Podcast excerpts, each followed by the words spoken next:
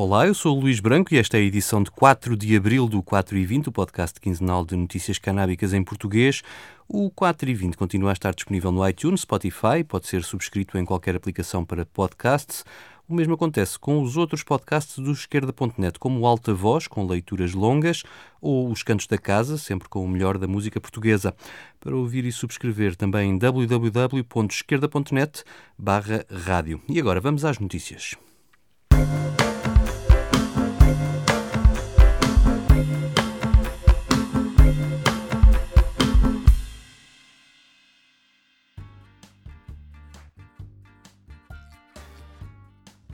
Com o confinamento e o encerramento e controlos apertados nas fronteiras, a economia recente, se isso está à vista, do que quase ninguém fala é da economia ilegal associada às drogas e qual será o impacto dessa crise nas ruas das nossas cidades. No Reino Unido, alguns especialistas prevêem que a seca de drogas como a heroína possa abrir de vez as portas do mercado britânico ao fentanil, que provocou uma autêntica mortandade nos Estados Unidos nos últimos anos. Em Portugal, o Covid-19 traz também mais riscos a uma população já de si em risco, como contou ontem no debate online do esquerda.net Ricardo Fuertes, que trabalha nessa área na Câmara Municipal de Lisboa. Claro que o grupo de pessoas que usam drogas é, é muito variado, mas aqui focamos um pouco mais nas eh, pessoas que estão numa situação de vulnerabilidade social mais, mais grave, fragilidade em termos de saúde, um, estão bastante expostas. Vai haver provavelmente aqui alterações também no mercado de, de drogas, ou seja, estamos num momento em que de fronteiras fechadas, ou seja, uh, teremos que ver e estar bastante atentos ao que vai acontecer. Seja, não havendo determinadas substâncias, uh, provavelmente as pessoas irão recorrer a outras, não havendo drogas à venda em determinado bairro, as pessoas vão se deslocar e, portanto, veremos aqui movimentações.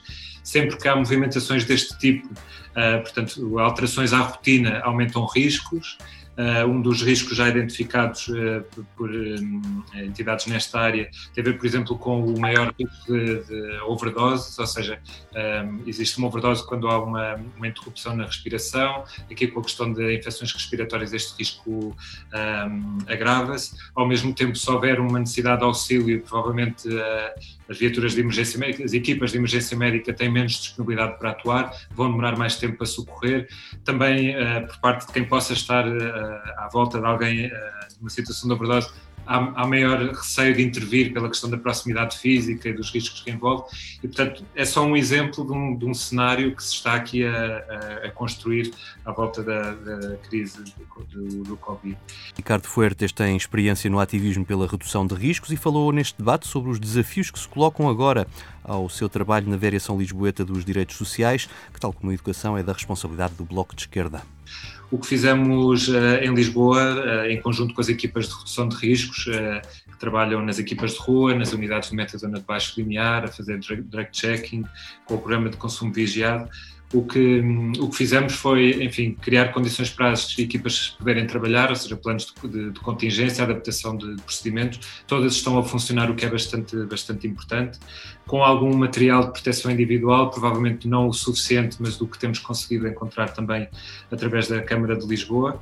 Um, e, uh, enfim, alguns aspectos um bocadinho mais práticos, mas que às vezes podem fazer alguma diferença, a criação de materiais informativos, uh, a, um, portanto, a distribuição de produtos de, de, higiene individuais, ou seja, porque aqui um dos pontos básicos, às vezes vale a pena uh, manter em, em, mente aspectos mais essenciais, não é? Tem a ver com a lavagem das mãos e, portanto, uh, dar uh, aqui ferramentas para as pessoas conseguirem cumprir esse, esse aspecto preventivo. E uh, estamos também um, a iniciar nos novos, nas novas respostas, nos novos albergues, Portanto, a distribuição de metadona é um ponto importante, a distribuição de material de consumo, através do programa de troca de seringas, e uh, em breve iremos também iniciar intervenções específicas na área do álcool, aqui em conjunto com, com a Unidade de Alcologia de Lisboa e a intervenção do programa de, uh, de consumo vigiado no, num dos albergues aqui criados uh, neste plano de contingência. Esta crise vai pôr à prova as estruturas existentes, mas vai tornar mais evidentes as insuficiências dos meios e das respostas, sublinhou Ricardo Fuertes.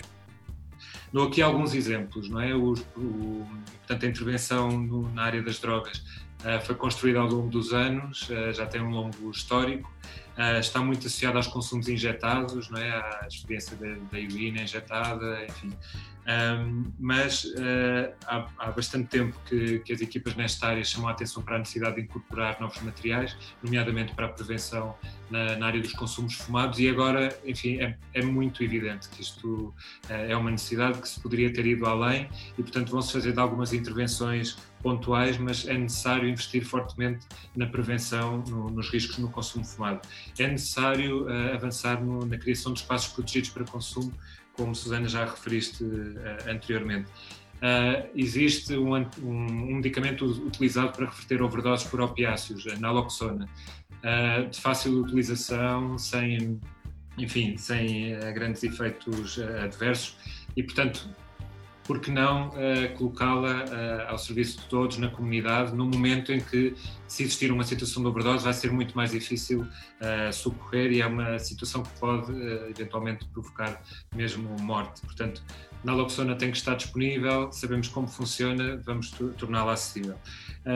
e, portanto, também aqui a distribuição massiva de materiais preventivos, uh, seringas, por exemplo, no momento em que há, há bastantes alterações nos serviços, uh, restrições de, de, movimento, as pessoas têm que ter uh, armazenado algum material e, portanto, enfim, há aqui algumas dificuldades também que têm que ser contornadas neste momento, mas, sobretudo, o que, o que queria dizer, o, de facto, onde queria chegar é que apesar deste momento de, de, emergência, enfim, que estamos todos um pouco à procura uh, do que se pode fazer, vale a pena também ter um pouco de, enfim, de calma e procurar uh, aquilo que já existe, que é comprovado, há profissionais que sabem fazê-lo, há mediadores, há pares que conhecem muitíssimo bem uh, as suas comunidades e estão disponíveis para, uh, para estas intervenções ao terreno. E, portanto, aqui temos também conseguir fa fazer este esforço de mobilizar recursos, mobilizar-nos, mas ao mesmo tempo conseguir encontrar as ferramentas certas para os problemas que estamos a, a enfrentar. No meio da crise que traz à memória a Grande Depressão, os norte-americanos, ou uma boa parte deles, agradecem em boa hora ter sido aprovada a legalização da cannabis no seu estado. É o caso do Illinois, que legalizou no início do ano, e onde o mês de março, já em plena pandemia, as vendas subiram em relação a fevereiro. Foram 36 milhões de dólares de receita, mais um do que no mês anterior e um pouco abaixo dos 40 milhões do mês de estreia, tudo números sem contar com impostos. Ao contrário de outros estados, no Illinois não apenas os dispensários da cannabis medicinal como também as lojas abertas ao público em geral, foram declarados serviços essenciais. Mas há uma diferença: os utentes da cannabis medicinal ou os seus cuidadores identificados como tal podem recolher a sua cannabis à porta da loja, enquanto os consumidores em geral continuam a ter de entrar nos estabelecimentos.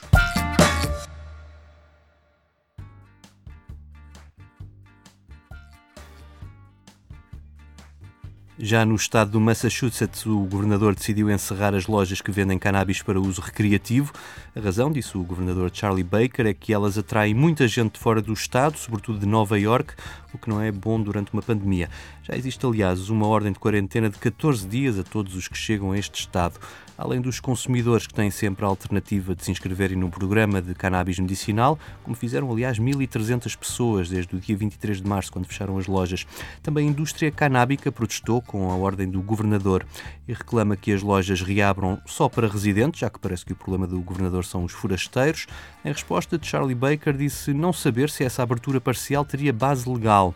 Há quem aponte o exemplo do Colorado, o primeiro estado a legalizar o uso recreativo. Ali, numa primeira fase, os não residentes tinham limites de compra abaixo da quantidade permitida aos residentes. Outros defensores das lojas abertas, como a deputada China Tyler, que apresentou uma emenda nesse sentido, argumentam que as leis da cannabis visavam equipará-la às bebidas alcoólicas, cujas lojas continuam abertas. No Massachusetts, eh, algumas lojas de cannabis só inauguraram no início de março, por isso nem chegaram a estar abertas durante um mês. Muitas são pequenas empresas que se endividaram para montar o um negócio e cumprir todos os requisitos apertados que são exigidos pela lei do Estado e agora têm centenas de milhares de dólares em estoques que não podem vender e pouco ou nenhum fundo de maneio para aguentar o embate.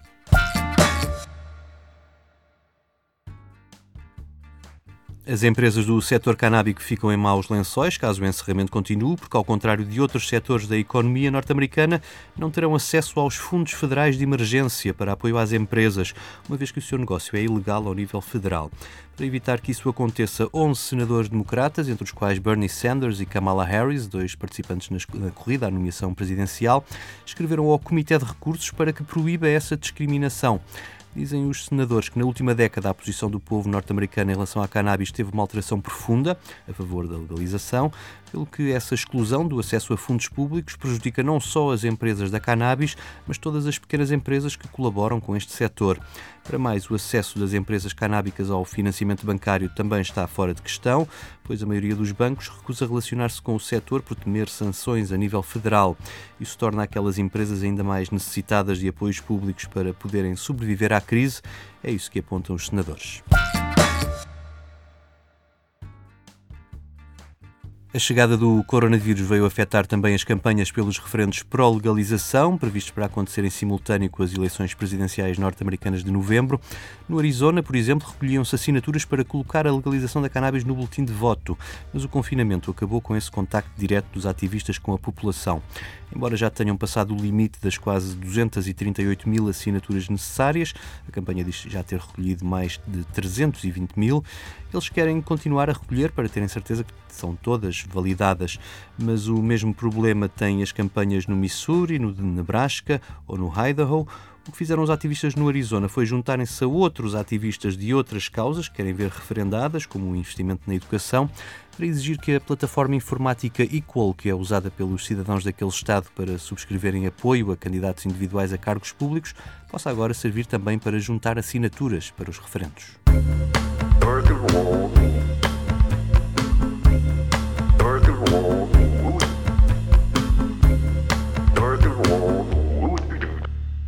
O 4 e 20 despede-se com o momento musical. Mayra Andrade atua hoje no festival Iminente Emergency, no Instagram, claro está. Não há crise que resista para sempre, canta ela neste tema Guardar Mais. Eu volto no dia 20, até lá. Deus te guarde, eu não te posso guardar mais. Sobre tudo, eu já não te acudo mais. Soldado já chegou e embalou na cadeira de balanço da vovó Eugênia.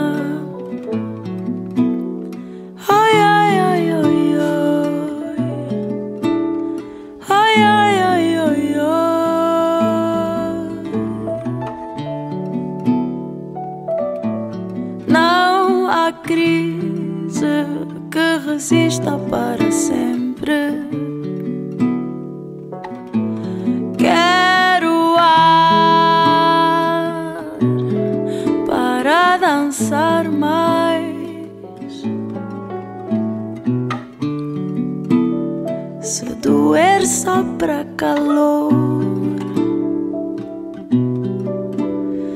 não há dor.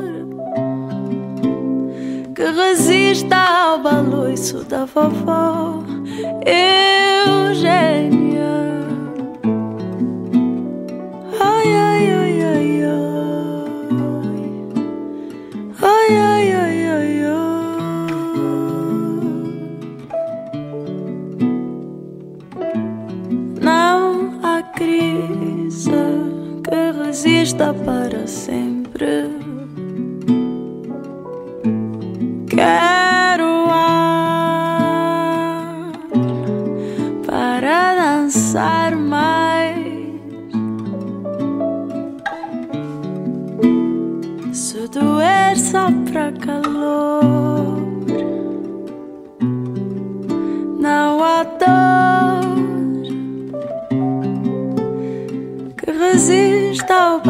abraço da vovó. Eu já